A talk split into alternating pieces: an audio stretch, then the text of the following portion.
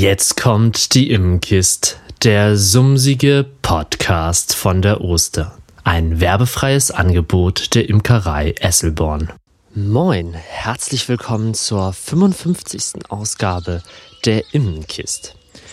Ich bin Johannes, ich bin Imker und in dieser Folge möchte ich mir gemeinsam mit dir anschauen, was in meiner Imkerei im April so passiert ist. Fangen wir ganz vorne an. In der ersten Aprilwoche habe ich meine Bienenzeitschrift verlost. Das hatte ich ja hier in der Podcast-Serie angekündigt. Und Anfang April war es dann soweit, die Verlosung hat stattgefunden. Ja, und es gibt, anders als ursprünglich angekündigt, nicht nur zwei, sondern drei glückliche Gewinner und Gewinnerinnen. Ja, der ursprüngliche Plan war ja eine Zeitschrift auf YouTube und eine Zeitschrift auf Instagram zu verlosen. Und dann hat aber eine Person, eine nette Dame, die hat ganz viele liebe Informationen und Ideen für dieses Zeitschriftenprojekt mit mir geteilt. Und als Dankeschön dafür habe ich dann noch eine Zeitschrift mehr verschickt als ursprünglich geplant. Und dann gab es noch eine Neuerung.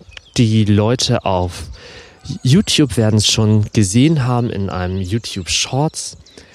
Und zwar habe ich eine neue Kamera gekauft, beziehungsweise in eine neue Kamera investiert.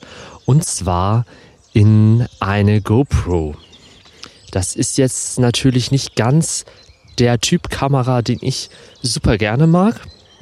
Ich bin eher der ähm, richtig Systemkamera, Spiegelreflexkamera-Typ mit richtigen Objektiven. Aber die Kamera ist klein, leicht, hat eine sehr gute Auflösung und kann dementsprechend, naja, äh, fürs Vloggen auf jeden Fall richtig gut eingesetzt werden. Und das mache ich auch schon. Ähm, da sind, ist jetzt der erste Vlog, den lade ich gerade hoch, weshalb ich heute auch hier draußen in der Natur mit meinem kleinen Handmikrofon aufnehme. Denn der Computer arbeitet und das Hochladen eines 40-minütigen ähm, 4K-Videos, das dauert ja, hier auf dem Dorf doch sehr lange. Ich glaube, wir haben, laden jetzt eine halbe Stunde hoch und sind bei 5%. Das kann ja heiter werden in den nächsten Monaten. Ja, und damit wären wir nämlich auch schon bei dem nächsten Punkt. Für alle Leute, die neben diesem Podcast auch den Vlog genießen. Der Vlog wird jetzt während der Hauptsaison nicht nur mittwochs um 19 Uhr, sondern vermutlich jede Woche, vielleicht aber auch nur jede zweite oder dritte Woche am Sonntag erscheinen. Auch da 19 Uhr immer so, wie äh, ich noch Zeit habe oder was an dem Mittwoch-Vlog einfach oder an dem Tag am Mittwoch ähm, zu viel da drin ist. Denn eigentlich möchte ich nicht mehr als eine halbe Stunde Videomaterial am Stück veröffentlichen. Ja, warum ist im Moment so viel Videomaterial? Das hängt eindeutig mit der Arbeit an den Bienen zusammen kurz vor Ostern, in der Woche vor Ostern, erhielt ich nämlich schon den ersten Anruf, ähm, der Raps blüht. Oder der Raps fängt jetzt in Kürze an zu blühen. Und wir sind in der Woche vor Ostern dann an einem Abend in die Obstblüte, äh, in die Rapsblüte gewandert. Ja, das Wandern abends hat aber so seine Nachteile. Denn wenn das Wetter so schön ist wie heute, dann fliegen die Bienen lange. Und der geplante oder die geplante Abfahrtszeit von 20 Uhr beziehungsweise Ankunftszeit in Otterndorf war 20 Uhr und wir sind erst um 20 Uhr hier losgefahren und man fährt so mit Bienenvölkern gute 35 Minuten dorthin. Ja, dementsprechend spät wurde die ganze Veranstaltung. Mittlerweile fangen jetzt auch die Obstbäume an zu blühen. Ich stehe hier gerade unter einer Mirabelle. Da summt es ganz kräftig. Ich gucke mal, ob ich gerade eine Biene oder irgendwas hier in der Nähe erwische.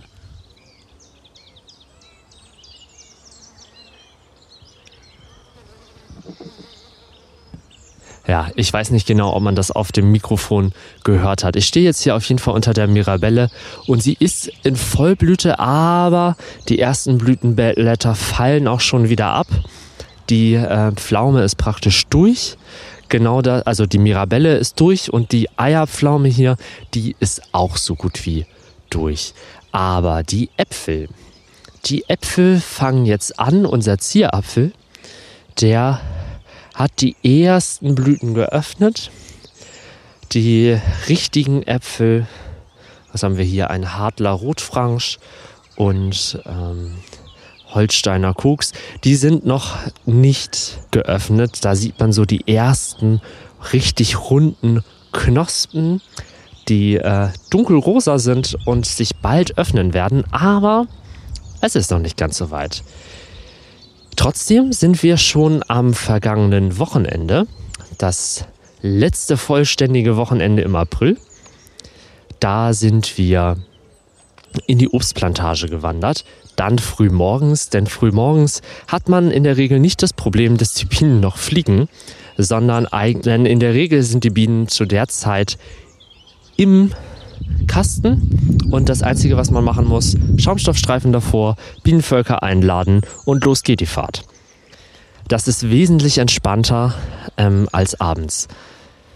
Dazu hatte ich ja letzte Woche gerade auch eine Podcast-Serie gemacht. Einmal über das Wandern habe ich ganz viel gesprochen, also muss ich dazu eigentlich auch gar nicht mehr so viel sagen. Neben dem Wandern passiert in der Imkerei natürlich im Moment auch noch ganz viel anderes. Ähm, Ende März, Anfang April gibt man in der Regel Drohnenrähmchen.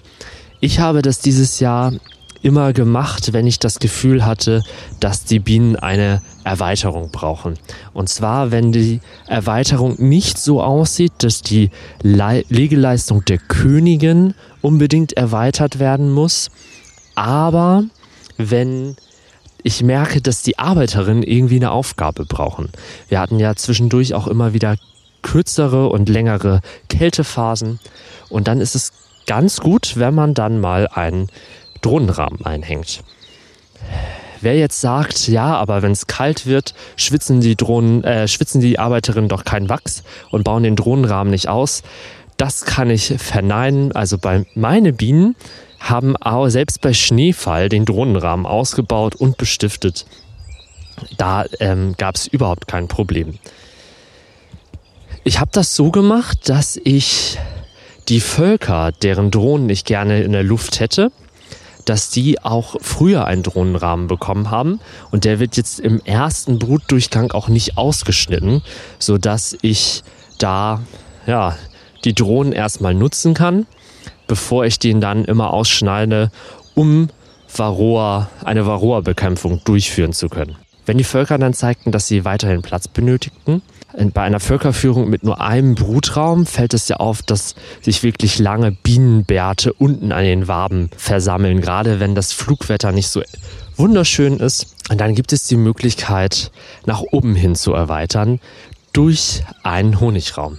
Das habe ich dieses Jahr auch relativ früh gemacht. Ich weiß gar nicht mehr, ob es in dem März, in der Märzfolge schon vorkam, aber ich hatte im März, Ende März bereits die ersten Honigräume aufgesetzt. Dann kam noch mal der Schnee. Das ist aber im Prinzip gar nicht so schlimm, denn der Honigraum ist nicht immer nur gedacht dafür, dass die Bienen dort Honig einlagern, sondern er ist zum Teil auch gedacht dafür, dass die Bienen dort Platz finden, um naja, einfach mal wegzugehen und nicht so ganz eng im Volk zu sitzen.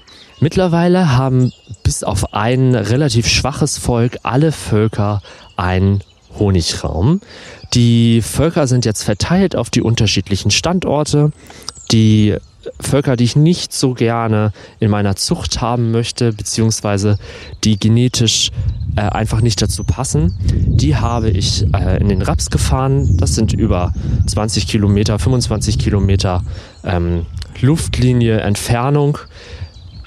Da kommen die Drohnen nicht hierher und alle Völker, die ich naja, gut finde, die stehen hier im unmittelbaren Umfeld oder halt direkt an einem meiner Ablegerstände. Ableger, das ist schon das nächste Stichwort. Denn jetzt geht es los, dass die Bienen anfangen wollen zu schwärmen. Das erkennt man nicht unbedingt immer daran, ob Spielnäpfchen angelegt werden. Spielnäpfchen gibt es gefühlt das ganze Jahr über. Auch noch im ähm, Oktober hatte ich schon Spielnäpfchen, die aber natürlich dann nicht mehr bestiftet werden. Stattdessen muss man nach Spielnäpfchen, die ein bisschen weiter ausgezogen sind, Ausschau halten, denn solche sind meistens bestiftet und geputzt und dann bestiftet. Und ja, nach denen muss man Ausschau halten, denn das werden potenziell Schwarmzellen. Und wenn man solche Zellen findet, dann bricht man diese in der Regel aus. Hat man hochwertige Königinnen oder Völker, dann ist es so, dass die Bienen auch relativ schnell mit dem Schwarmtrieb dann aufhören und es keine weiteren Probleme gibt. Bei sehr, sehr starken Völkern oder bei Völkern mit schlechter Genetik bleibt der Schwarmtrieb aber dann da. Sieht man dann solche Schwarmzellen, ist das halt das Zeichen für den Schwarmtrieb. Und am einfachsten ist das, man gewährt diesem Trieb. Das muss nicht unbedingt heißen, dass man das Volk tatsächlich abschwärmen lässt, sondern dass man eine Brutfarbe mit Bienen entnimmt und vor allem mit jüngster Brut, sodass äh, ein Ableger gebildet werden kann. Und ja, vergangenen Samstag habe ich das auch schon gemacht bei zwei Völkern. Einmal bei einem Volk, was trotz äh, eigentlich nicht so super guter Genetik mega stark ist und äh, von dem ich absolut richtig überzeugt bin.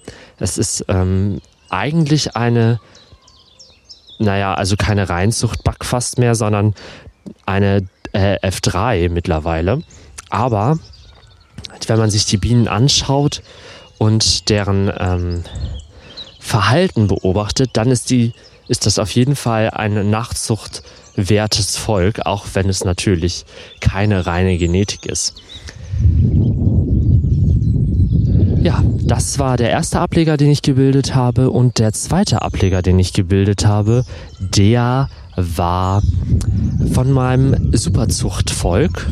Da habe ich den Ableger gebildet, obwohl kein Schwarmtrieb erkennbar ist, aber das Volk hat eine gewisse Stärke ähm, erreicht, wo ich einfach beschlossen habe, da äh, bilde ich jetzt einen Ableger, damit ich mehr von dieser Genetik ähm, oder mehr von dieser Königin Nachzuchten ähm, habe.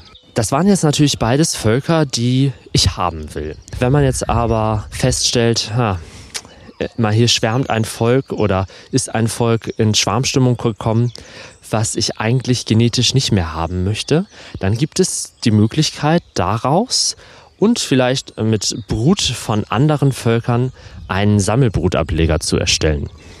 Da sammelt man von ganz vielen unterschiedlichen Völkern Brut zusammen und packt den, die Brut aber nicht in einen kleinen Ablegerkasten, sondern wirklich in einen großen Brutraum, den man normalerweise so am Volk verwendet. Bei mir sind das zehn äh, Dadanwaben.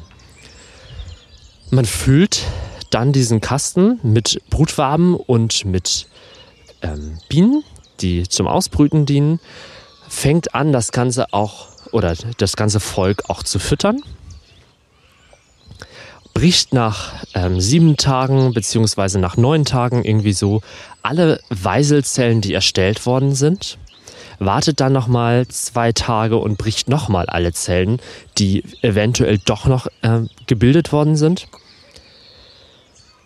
Und dann kann man eine Zuchtlatte einhängen, in der man ähm, vorher von einem Zuchtvolk, bei mir ist das das Zuchtvolk Annabella, umgelarvt hat.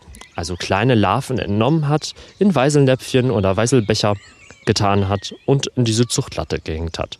Die pflegen dann diese Zellen, bilden oder pflegen die Larven und bilden richtige Weiselzellen aus.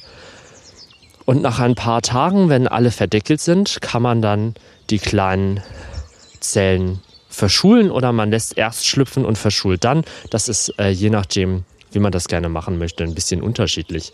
Auf jeden Fall kann man dann diese Bienen, die man eigentlich nicht haben möchte, mit einer ganz besonderen, ganz wichtigen Aufgabe betreuen, um seine Genetik, sein, ähm, seine Vermehrung umsetzen zu können. All das bedeutet, dass man relativ gut geplant haben muss und dass ausreichend Material zur Verfügung steht. Ich gebe da immer den Tipp, nehmt mehr mit, als ihr eigentlich braucht. Also es, gerade wenn man so weit entfernt wohnt von einem Standort, wie ich zum Beispiel jetzt gerade vom Raps, dann empfiehlt es sich eher mehr mitzunehmen und den größten Teil wieder mit nach Hause zu schleppen, als dass man zu wenig mit hat und abends nochmal hinfahren muss. Das macht wenig Spaß und bringt der ganzen Sache auch nicht unbedingt einen guten Zuwachs. Ja, regelmäßige Kontrollen hatten wir jetzt auch. Also regelmäßige Kontrollen am Volk sind unabdingbar. Man muss einfach dort hin, um den Schwarmtrieb zu kontrollieren, um zu schauen, ob das Volk einen neuen Honigbrauben braucht. Wenn man im angepassten Brutraum arbeitet, muss man schauen, dass die Königin ausreichend Platz hat. Ansonsten muss man ähm, den Brutraum halt erweitern durch eine weitere Wabe. Die Drohnenrähmchen müssen regelmäßig ausgeschnitten werden, also immer wenn der Großteil verdeckelt ist. Ja, da ist viel zu tun und dementsprechend kommt, wie ich eingangs sagte, ja auch viel Videomaterial zusammen. Zu diesem ganzen Thema möchte ich eigentlich in den nächsten Tagen, ah, vielleicht erst in den nächsten Wochen, ein Video aufnehmen, in dem ich das erkläre, was ich mache, in dem ich mit mehreren Kameras die ganze Situation oder die ganze Handhabe filme, damit ihr zu Hause das einfach gut verfolgen könnt. Das einzige Problem, was ich halt habe, ist die Zeit. Im Moment ist das mit der Zeit echt knapp und so eine Videoproduktion dauert vermutlich dann an einem Volk, was ich anschaue, statt drei bis sechs Minuten pro Volk wahrscheinlich eher so 30 bis 60 Minuten und dann nochmal die Produktion nachher am Computer, die Vertonung, ähm, der Schnitt und so weiter. Ähm, deshalb weiß ich einfach nicht genau, ob ich das jetzt schaffe. Vielleicht nehme ich das auch erst nur auf und ähm, das Video wird am, irgendwann im Winter geschnitten. Da sammle ich auch gerade noch Ideen und Themen. Falls du noch irgendwie einen Einfall hast, was du unbedingt sehen möchtest, also ähm, Schwarmkontrolle wäre jetzt eine Möglichkeit. Es gäbe aber ja auch noch andere Möglichkeiten, was interessant ist, was ich zeigen soll. Dann schreib mir doch gerne eine Nachricht ähm, am besten über Instagram, da lese ich das am ehesten und am schnellsten. Oder äh, du machst ein oder du lässt einen Kommentar unter dem YouTube-Video zu diesem Podcast da. Dann äh, finde ich das auch relativ schnell und kann es auch gut zuordnen. Ja, und damit wären wir jetzt auch schon am Ende angekommen. Ich werde jetzt diese Aufnahme stoppen. Dann werde ich mir ein Stativ schnappen und das Mikrofon, was ich gerade in der Hand halte, vor dem Bienenkasten wieder aufstellen, denn es wird eine weitere Folge von Bee-Sound geben, also von dem Klängen eines Bienengeräusch, äh, eines Bienenkastens, eines Bienenvolkes. Die sind äh, auf YouTube ziemlich beliebt geworden und ich werde diese äh, naja, diese Serie das Jahr über jetzt fortsetzen und am Ende wird es irgendwie eine Art Supercut geben, in dem man dann, keine Ahnung, 20 Stunden lang Rauschen der Bienen, Summen der Bienen anhören kann. Okay, ich wünsche dir eine wundervolle Woche. Wir hören uns nächste Woche Samstag wieder. Und bis dahin, mach's gut und lass dich nicht stechen.